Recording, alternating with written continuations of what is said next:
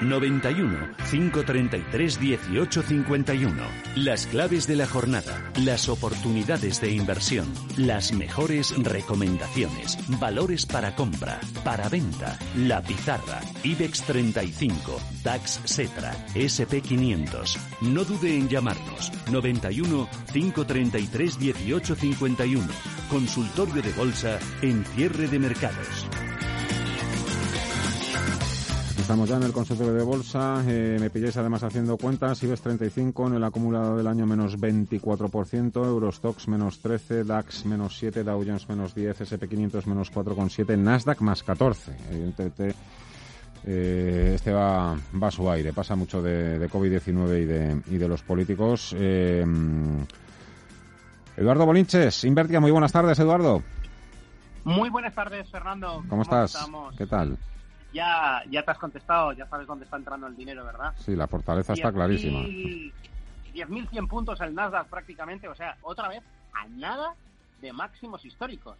Entonces, bueno, eh, los datos macro no acompañan, ellos siguen confiando en, en que es un año electoral, que Donald Trump quiere ser reelegido presidente en noviembre y que como tiene una herramienta que se llama Reserva Federal Estadounidense a sus, entre comillas, órdenes, aunque hacen un poquito de paripé, la verdad, eh, de ciertos desencuentros, pero no nos podemos olvidar que, que, que fue puesto a dedo por, por Donald Trump, eh, el presidente de la Fed, con lo cual eh, todo lo que estamos viendo es puro puro teatro, ¿no? Como decía una canción.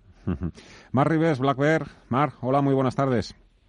Muy buenas tardes, Fernando. Eh, una nueva jornada, mucho movimiento de ida y vuelta, como en los últimos días. Estas señales eh, eh, que nos tienen tan entretenidos desde hace ya unos cuantos días, como digo, son el preludio del comienzo de la tormenta, como, como dicen algunos. Yo, sé que el catastrofismo como COVID-19 es bastante contagioso, pero claro, ven tanta ida y vuelta, tanto altibajo que Claro, dicen, lo único que si puede pasar algo malo va a pasar. No sé, no sé yo cómo, cómo lo veis vosotros. Si es tan fácil la, conclusión. Mm, hombre, la verdad es que aquí el mercado más o menos se, se mueve parecido en el Dow Jones, en Europa, con los matices de que cada salto que da alcista el IBEX pues es, es raquítico y cada salto que da el DAX pues es un salto importante y luego el Dow Jones y el S&P pues más o menos igual el Nasdaq es el que va a su bola cerca de sus máximos y el IBEX 35 pues es el más penoso de todos los índices. Estamos en una fase de soporte muy importante en el IBEX. Si solo viésemos el índice, eh, te diría que pinta que el soporte va a ser perdido. Pero si miramos el resto de índices europeos, de momento el mercado está aguantando bien en, zona de soportes y aunque no es cómodo cotizar en zona de soportes, pues no, deja de ser una pauta de consolidación, con lo cual Mientras se sujete el IBEX por encima de los 7.100 puntos aproximadamente, creo que el mercado está consolidando y hasta que no veamos niveles superiores a 7.500, pues no podemos hablar de, nada alcista, con lo cual mercado lateral, aburrido, insípido y con las resistencias en Wall Street ahí amenazando, o sea que muy interesante el mercado. Por, por seguir también por lo último, que os ha parecido esa decisión que ha tomado AENA, anular por completo el pago del dividendo? A mí me parece sorprendente, sorprendente, sorprendente. La verdad que una compañía como AENA que suspenda el dividendo es muy significativo. No, ¿eh? no, no, anula, eh, anula el dividendo. ¿eh? Cuidado, Marc, es que te lo digo porque ya hay alguna persona que me dice, ah, lo ha aplazado. No, no, no, no, no. El verbo es anular. me imagino que hasta nueva orden, entiendo. Quiero decir que no han usado ni aplazar, ni demorar, ni posponer. Han utilizado el verbo anular. Es, una pasada. claro, el gobierno tiene que revisar la partida de gastos, evidentemente. Está ya ahí viendo dónde puede meter tijera. no, no, es, increíble. Es, algo tan atípico. ¿eh? Pero bueno, vamos a ver si nos permite entrar en AENA, que desde luego es una excelente compañía. ¿Cómo la ves tú? Ahora mismo están en una corrección demasiado, agresiva, como todo el mercado, cuando se, se la habíamos visto en 143 a estos precios me parece que es una muy buena decisión entrar, ¿no? Pero ¿por qué no puede continuar cayendo? Desde, de hecho, ahí está el IBEX. Si pierde soporte, es probable que volvamos a la zona de mínimos. Si vuelve ahí, seguro la compramos. Bolinches, eh, ¿has hecho tus pinitos con Wirecard o esa la has dejado tranquilita en paz y que sean otros los que trabajen? Mm, yo se lo dejo a los ludópatas eso. De todas formas, yo en su momento eh, puse 500 euros en de oleo también es verdad, todo puesto para decir la verdad, están yendo de maravilla, ¿no? Pero también puse 500 euros en, en Abengoa.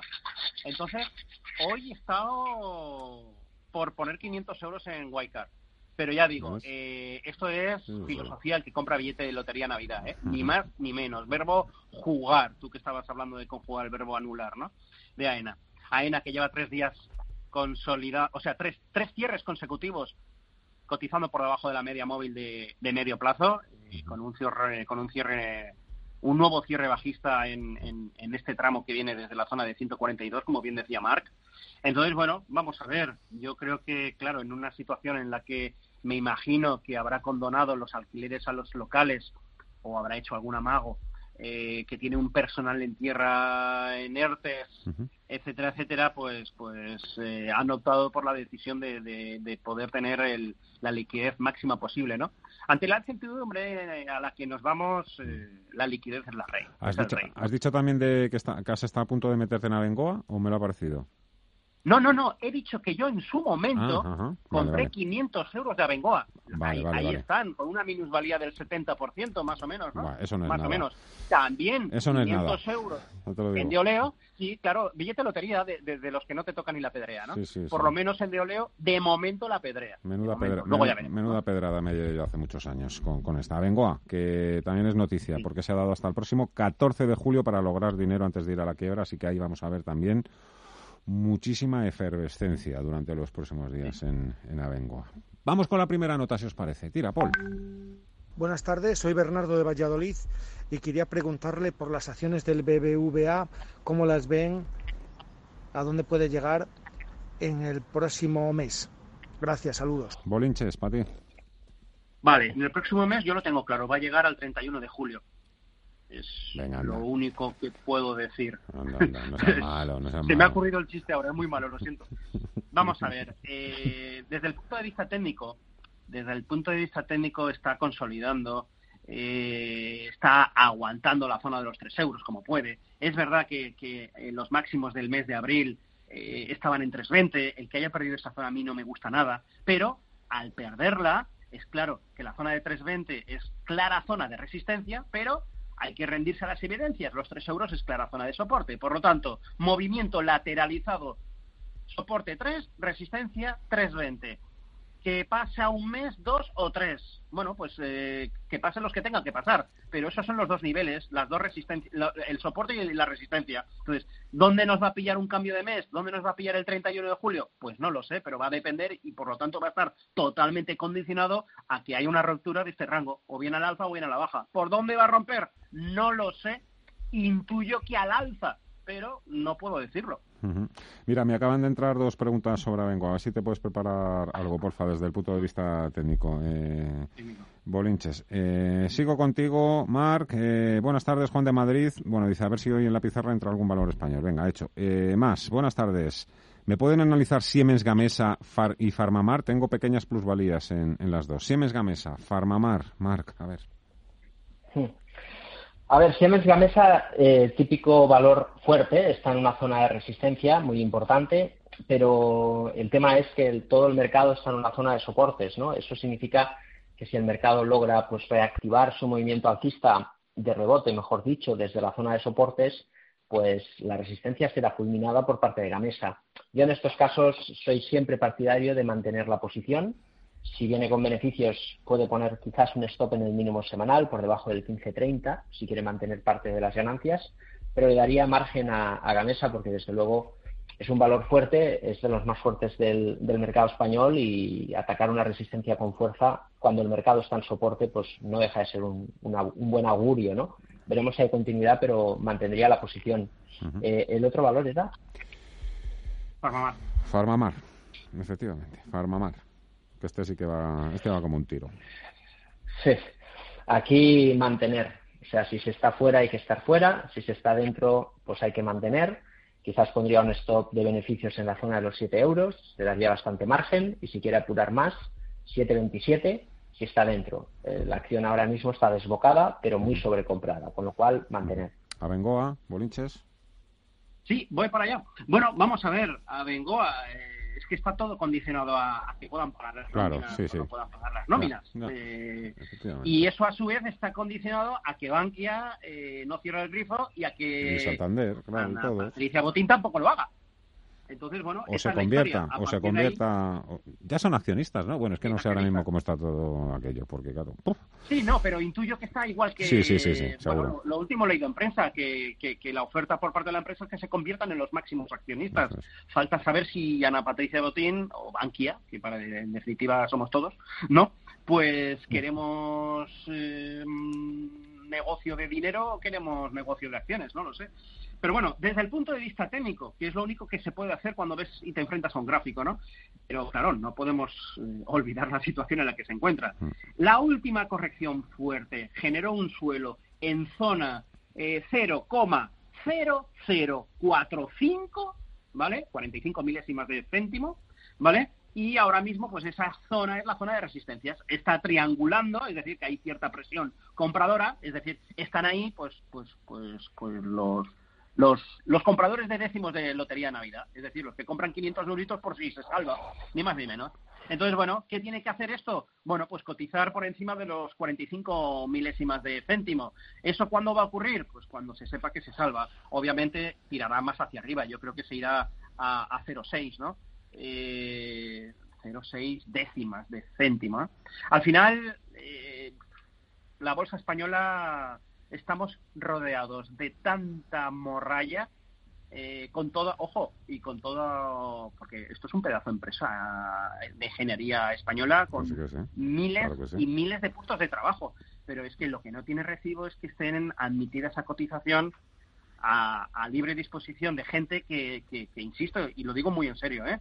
Eh que rayan la ludopatía, simplemente por el mero hecho de pensar que esto ha bajado mucho y que tiene que subir porque es una gran empresa. Y ojo, lo dice una persona que ha comprado 500 euros, ¿vale? Pero, pero claro, consciente de lo que ocurre con de lo que va a ocurrir con esos 500 euros o puede ocurrir eh, con esos 500 euros, ¿no?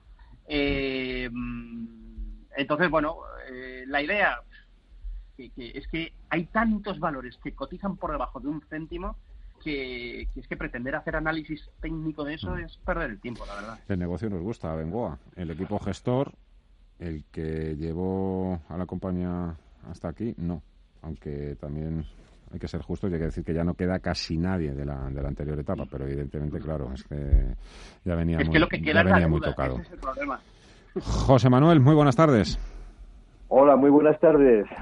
En ¿Qué tal? primer lugar, mis felicitaciones para el programa y muchas gracias por la ayuda que nos prestan. Muchísimas gracias. Mire, quería quería que me analizaran eh, dos títulos americanos. Uno es American Waterworks, American Water, ¿vale? American Water, y Nvidia y Nvidia. Vale, perfecto. Sí, estoy dentro de las dos. Eh, en American Waterworld mm, más o menos a la par, un duro un, un, dólar abajo y en Nvidia un, escasas beneficios con un 4%. Muy bien. Muchas gracias. Muchísimas gracias, José Manuel. Espero que me permita que, dividamos y repartamos American Water. Si te parece, Mar para ti y Nvidia se la dejamos a Bolinches. Venga, a ver, empezamos con, contigo, Marc. American Water. Esta es una utility de toda la vida con un gráfico en los últimos años de los que a mí me gustan. A mí, a mí, a mí, ¿eh? Sí, sí, sí. Esta, esta más tiene una historia porque es la, la película esta, no sé si viste, del, de la gran apuesta. Cuando explican todo el tema de la crisis subprime, eh, al, finalizar la película hablan de, de Barry, que era el, el tío que, que, se puso corto en las subprimes. Entonces, al finalizar la película, dicen que él pues ahora está largo de, compañías de agua, ¿no? Y se pegó un subidón pues de 50 a 84 después de la película. Bien, eh, ¿qué queda de eso? Hombre, es un sector de futuro, está bien, es una empresa, como dices, muy conocida y excelente, pero está en una fase de gran distribución. El mercado está fuerte, American Waters está lateral, necesitaríamos algo más para que rompa la distribución. No es preocupante, pero sí que está en una fase muy lateralizada y eso probablemente a veces nos hace perder un poco la paciencia, siendo un valor caro. Eh, como pierde poquito, yo creo que la zona 131 se debería de ver. Si recuperase la inversión, probablemente ahí cerraría eh, más o menos en tablas y, buscaría otra otra inversión. Es un valor en distribución lateral y puede que corrija algo, así que si puede que deshaga la posición. Nvidia, uno de los jinetes del Nasdaq. Venga. Sí. Vamos allá. Efectivamente. Pues ahí está. Eh, ¿Esta la tienes tú, no. Boliches? ¿O la has tenido Sí, hasta sí. hace, hace dos días? Si no la tienes todavía. Sí, sí, sí, también. La. La, la he trapicheado bastante esta. Hoy no me extrañaría, no me extrañaría en absoluto que marque nuevos máximos históricos, ¿no? Entonces, bueno, eh, allá quedaron los máximos de febrero, eh, en los 320 dólares, está en 380, 379, 57 en tiempo real. El último máximo histórico en base cierres es 381,25. Luego, todo preparado para, para firmar eso, ¿no? De momento, pues bueno, vamos a darle el beneficio de si es este semestre o es, el, o es el siguiente, ¿no? En definitiva, esta semana yo creo que podemos ver nuevos máximos, ¿no? Esta sigue entrando dinero en el Nasdaq. Eh, de momento, mientras que se demuestre lo contrario, eh, toda corrección es para aprovechar para comprar Nasdaq.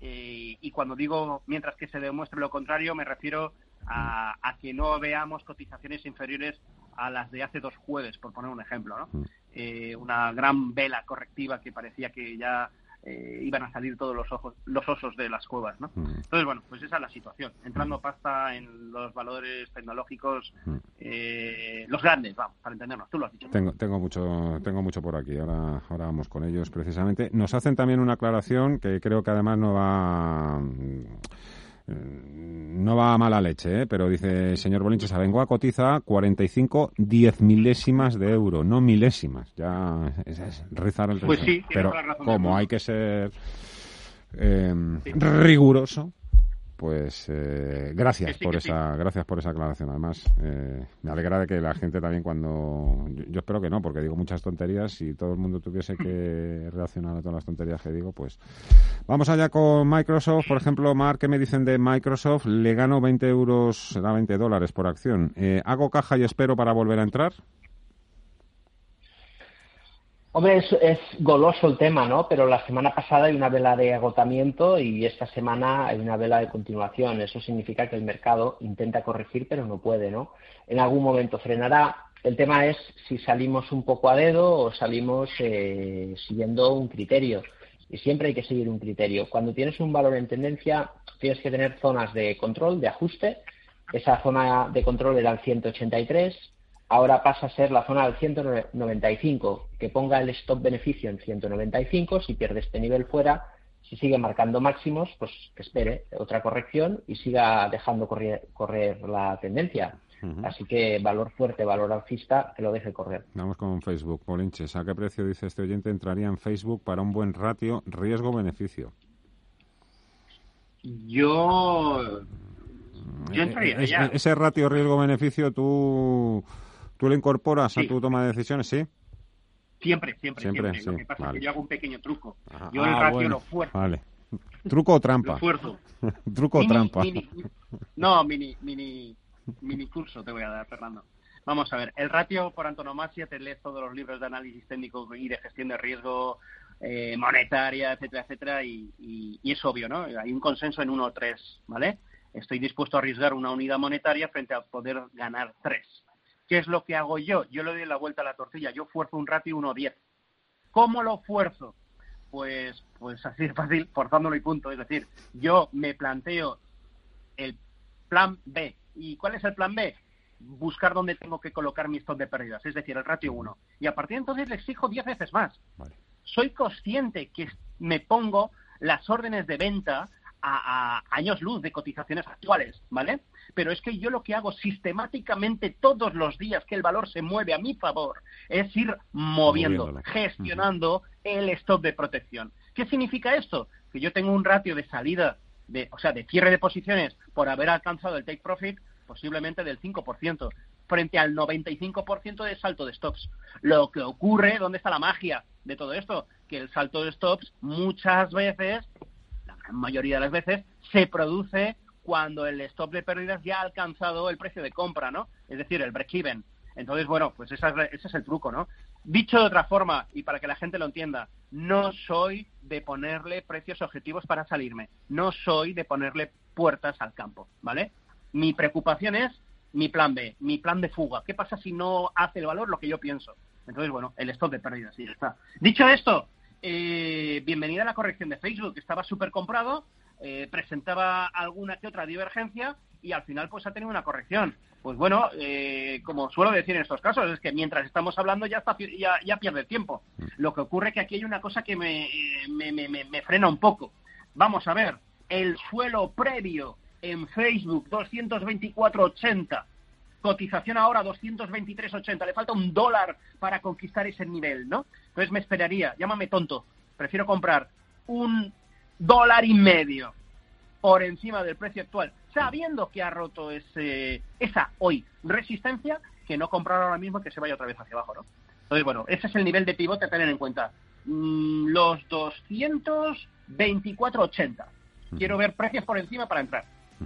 6 y 36, sin novedad en el frente neoyorquino, SP500, Dow Jones, al alza, también el Nasdaq. Hacemos una breve pausa, hacemos también nosotros caja, pero para seguir adelante. 91 533 18 51 o 609 22 47 16 para las notas de voz y WhatsApp. El suelo se mueve bajo nuestros pies y parece que no hay otra salida. De lunes a jueves, consultorio de bolsa y fondos de inversión en cierre de mercados. Con Fernando La Tienda, Radio Intereconomía.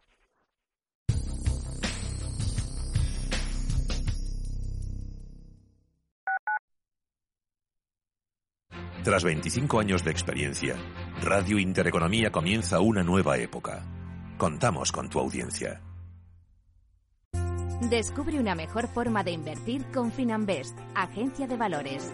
50.000 fondos seleccionados para ti, monitorizados día y noche, con menos costes y más rentabilidad en asociación con el mayor banco de Europa. Entra ya en finanbest.com y gestiona tus ahorros en un solo clic.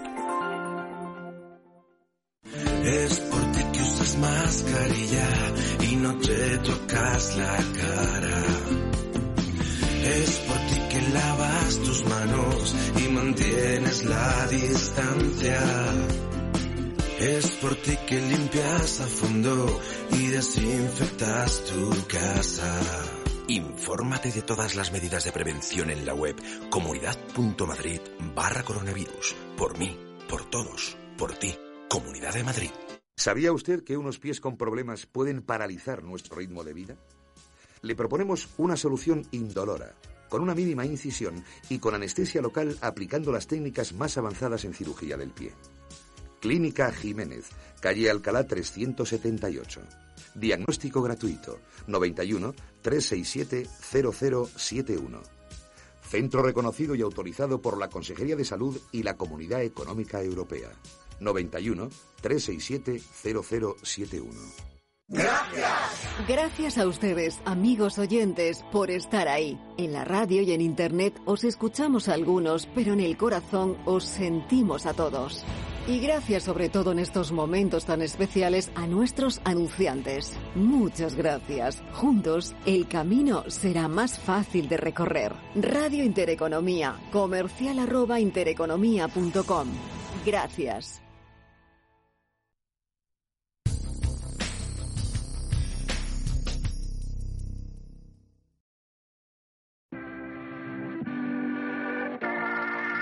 91 533 1851. Las claves de la jornada, las oportunidades de inversión, las mejores recomendaciones, valores para compra, para venta, la pizarra, IBEX 35, DAX Setra, SP 500. No dude en llamarnos. 91 533 1851. Consultorio de bolsa en cierre de mercados.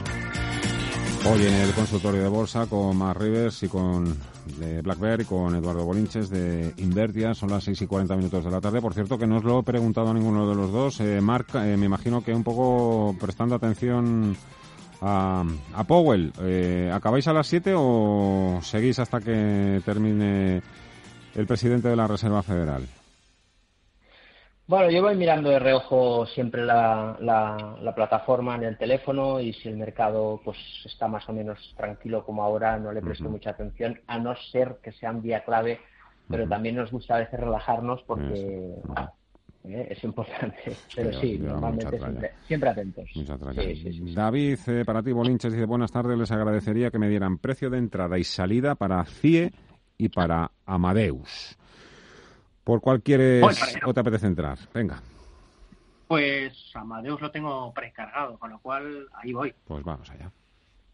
Mira, eh, los mínimos de hoy casi han testeado al TIC, la media móvil de medio plazo, eh, que se encuentra concretamente en los 45.52. El mínimo de hoy ha sido 45.67.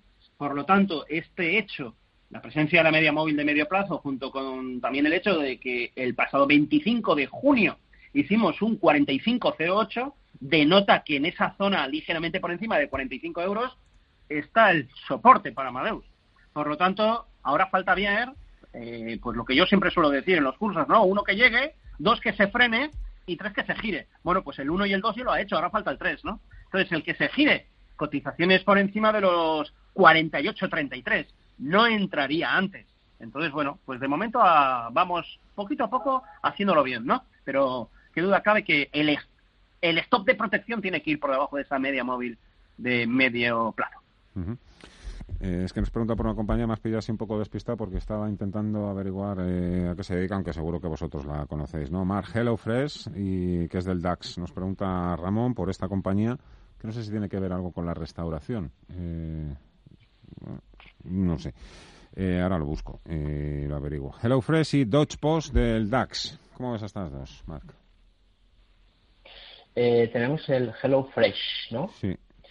Bueno, uff, esto es una pared brutal, es, típica tendencia súper alcista que cuando te encuentras una de estas es difícil de aguantar, pero fíjate que ha subido pues, eh, pues desde el julio, ahora justo en un año, de 8,80 a 47. Esto es un festival, pero que se acaba. Mantener, ahí lo único que hay que hacer es, mantener y olvidarse de nuevas entradas. Quizás tenía una oportunidad en la primera corrección en 35 eh, ahora mismo está en una fase de sobrecompra. Si está dentro, que mantenga stop en 45. Ahí yo consolidaría los beneficios y dejaría correr. Si se está fuera, lo mejor es seguir al margen. Y la segunda era Deutsche Post. En este caso, el esfuerzo que lleva es titánico. el COVID hunde la cotización y se ha recuperado prácticamente nube, algo muy parecido a lo de, de ACS, pero incluso más. Yo vendería en estos niveles, probablemente para comprar otras compañías cíclicas que no se han recuperado tan bien y que tienen muchísimo potencial. Si hacemos este tipo de rotaciones, cuando pase todo esto, le habremos sacado mucho provecho, con lo cual vendería de Post para comprar otras cosas.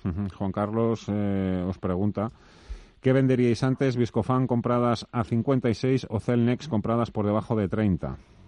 ¿Qué venderíais? Además... Celnex nunca. Jamás un valor que lo vi hace dos días en máximos históricos y que hoy pues no lo sé lo que habrá hecho, pero lo voy a ver inmediatamente. nunca hay que vender Cernes hasta el día que hay que vender. Claro, efectivamente. Pero, que vosotros también sois un poco, Boliches, tú con esto de la tendencia, tú, tú, digo vosotros en general, claro, la tendencia es tu amiga, hasta que deja de serlo. Sí, pero te voy a decir cuándo hay que venderlo. O sea, hay, efectivamente, eh, el dicho, ese dicho tiene 150 años, Fernando. Vamos a ver, cierres por debajo de los 52 euros será el primer aviso de debilidad. ¿Vale? Si vamos en el corto plazo, oye, pues perdiendo los 52, además tenemos los mínimos de ayer, en, en 51,68, perdiendo eso, pues, pues ya es una invitación, por lo menos si vas a corto plazo para cerrar la mitad, confirmando el resto al día siguiente. ¿Que vamos a largo plazo? Tranquilidad absoluta, se tiene que meter por debajo de 47 para que pierda la tendencia en cuanto pauta de mínimos crecientes, porque este es otro pequeño hecho. Hay gente que mide la tendencia con una línea recta, con escuadra y cartabón. Yo jamás hago eso. Yo me fijo y mucho en lo que es la pauta de los mínimos que sigan siendo crecientes. Y esos van a seguir siendo crecientes mientras que veamos cotizaciones por encima de 47.20. Por lo tanto, ya lo digo, eh, tranquilidad absoluta, jamás vendería este, ¿no? Eh, Viscofan, le he hecho un vistazo rápido, pero... Compradas a 56, compradas a 56, que, que por ahí debe andar, ¿no? Viscofan. Hombre, no está mal, no está mal porque está también en zona de máximos, pero es que está totalmente lateralizado. Aquí no hay fuerza, aquí no hay entrada de dinero. Por lo tanto, eh, y además no está en máximos históricos. Tenemos los 62 euros eh, testeados en septiembre del 2018 y testeados pues este este mayo, ¿no? Este, yo tendría que vender este. Eh, Celnex no me está dando ninguna excusa. Es más, Viscofan tampoco, mientras que no pierda los 55 con 25. María, hola, buenas tardes. Hola, ¿qué tal? Buenas tardes. ¿Qué tal? ¿Cómo estamos? Adelante, venga. Muchas gracias. Bien. Eh, quería preguntar a los analistas para entrar, eh, eh, eh ¿cómo lo ven mejor? ¿En, ¿En Alemania o Europa o en el Nasdaq? Yo creo que el Nasdaq ya está un poco alto. Y luego tengo mm, varios bancos y Telefónica que no acaban de subir. ¿Qué les parece a ellos una estrategia para venderlo en un tirón, vamos, cuando llegue a, una resistencia y, y que me den, bueno, o me espero ya a la pizarra, que me den algún valor para entrar. ¿Qué les parece SAP en la bolsa alemana? Muchas gracias. Muchísimas gracias, María. Bueno, además ese es otro debate, Mar, que está ahora mismo, pues... Eh, eh, está presente ahora mismo en el sentido de que por BlackRock creo que fue ayer, ¿no? La que dijo que había que ponerse neutral con bolsa americana, sobreponderar este, Europa frente a Estados Unidos, eh, Alemania, Europa, el Nasdaq, que vender bancos, resistencia, a ver qué, le decimos a, doña María. Sí, yo simplificaría diciendo eh, quizás es preferible ahora el DAX al Nasdaq por esa sobrecompra, aunque tampoco que sea una decisión eh, que sea rotunda, porque al final son dos índices fuertes y el, y el Nasdaq está en una zona de resistencia muy importante, pero que si la rompe se va a acelerar, ¿eh? y viene de, abajo con mucha potencia, con lo cual eh, no es cambiar una cosa por la otra, sino mantenerse en activos fuertes, y los dos lo son, ¿no? Con lo cual, eh, yo creo que son los dos índices más fuertes, uno en Europa y uno en Estados Unidos, y hay que mantenerse ahí. Por lo tanto, adelante en los dos. Y mm, respecto a los bancos y Telefónica, el IBEX antes lo decías, eh, menos 24% abajo. Si se, intuyo que si está dentro viene con pérdidas y pienso que lo que hemos visto es una corrección, un ajuste, con lo cual yo mantendría la posición, más si buscas SAP, buscas DAX y buscas Nasdaq, que son activos muy fuertes, no pasa nada para que lo compenses con activos que tienen mucho valor y que a corto plazo pues van a sufrir, pero si suben pueden subir con mucha fuerza. Yo mantendría todas las posiciones, si está dentro en SAP mantener, en bancos Telefónica también, y tanto el Nasdaq como el DAX son interesantes. O sea que la diversificación puede ser una buena idea y mantenerse dentro de, todos los activos que nos comenta. Más aclaraciones. Eh, nos dice un oyente, Don Mark habla de la media de medio plazo mucho. ¿Qué parámetro tiene esta media? Eso soy yo. No, no, no, es Mark, ¿eh? Esto va para Mark. Dice, Don Mark habla de la media de medio plazo mucho. ¿Qué parámetro tiene esta media? No hay, no hay parámetro escrito. Eh, lo único que tiene que entender es la, tendencia a medio largo plazo. Hay un libro, que es el libro de Stan Weinstein, que habla de una media de 30 semanas, pues que da igual que pongas 40, 30, 50.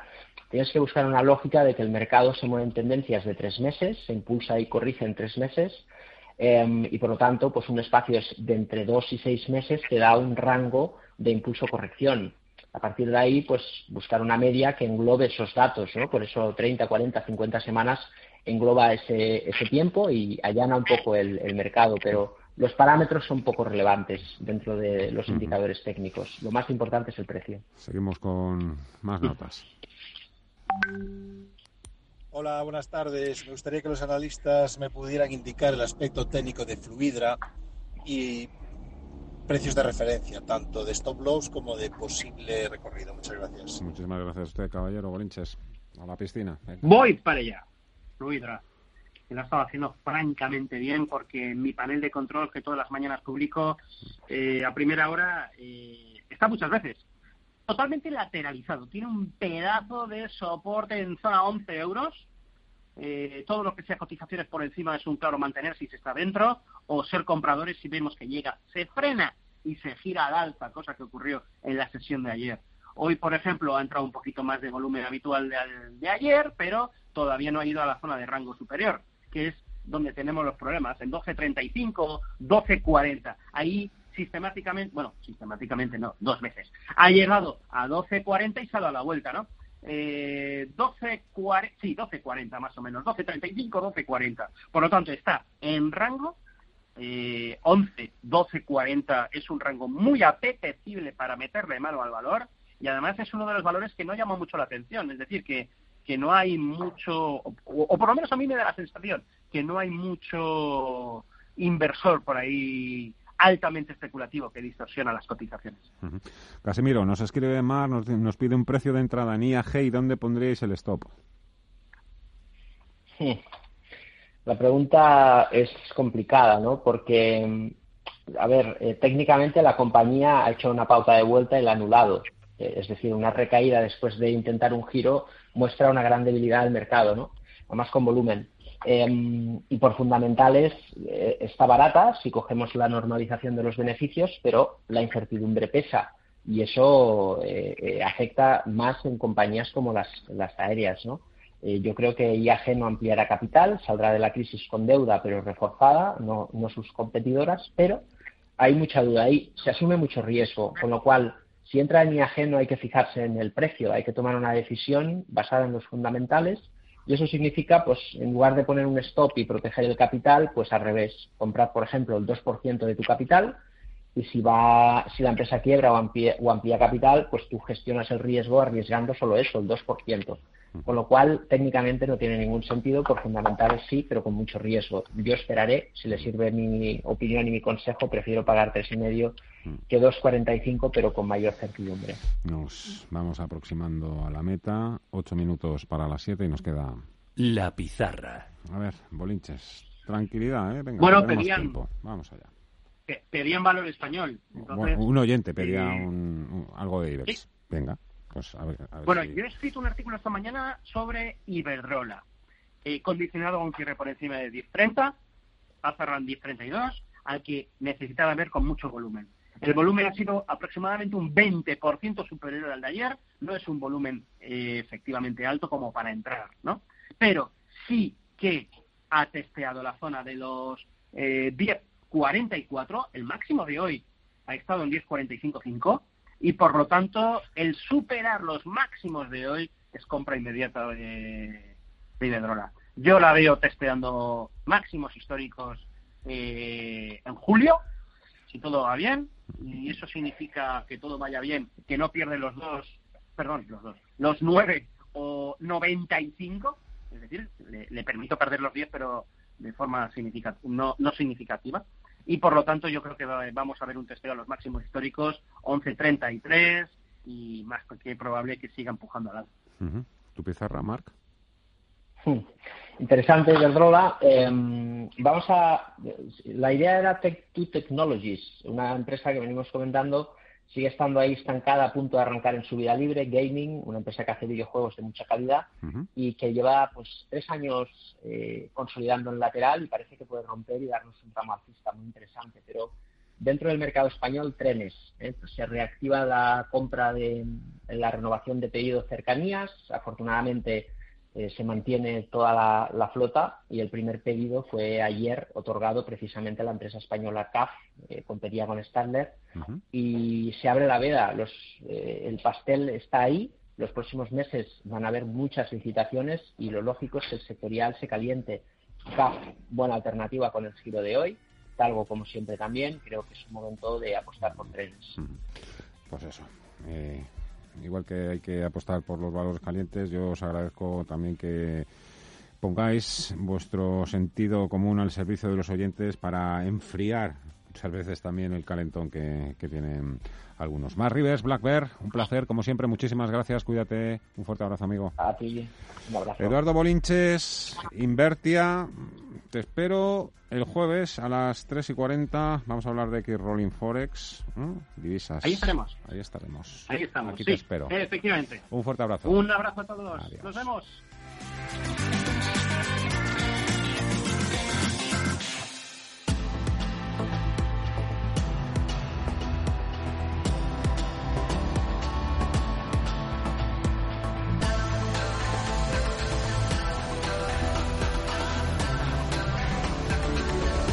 Dice Paul Mielgo que la comparecencia de Jerome Powell en el Congreso de Estados Unidos es una... Pero está hablando con mascarilla o sin mascarilla, Paul. Está con mascarilla. Todos. Oye, me alegra. Esa es la imagen del día. Ver al presidente del Banco Central de Estados Unidos con la puñetera mascarilla. Puñetera digo porque hay que llevarla. ¿eh? Y Manuchin también. Manuchin también. Uh, a ver si van tomando ejemplo también otras grandes autoridades del uh, país más poderoso de la Tierra. Así empezamos a ver también nosotros esa imagen aquí, que todavía hay algunos políticos y algunos uh, banqueros centrales que todavía no sabemos el color de mascarilla que gastan. Ha sido un placer. Nos queda la agenda de mañana, claro, que no se me olvide, Paul.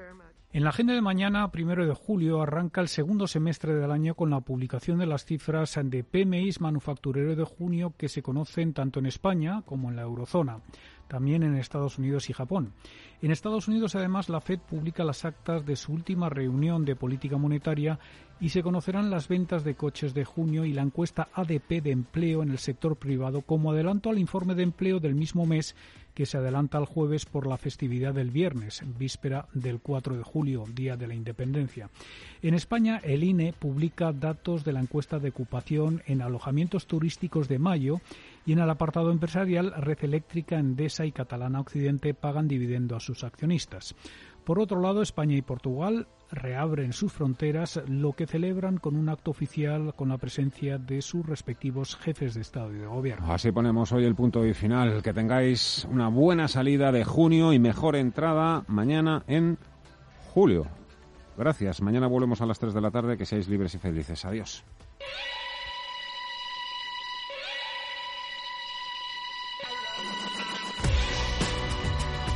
Los mejores expertos. La más completa información financiera. Los datos de la jornada. Cierre de mercados. El espacio de bolsa y mucho más. Con Fernando La Tienda.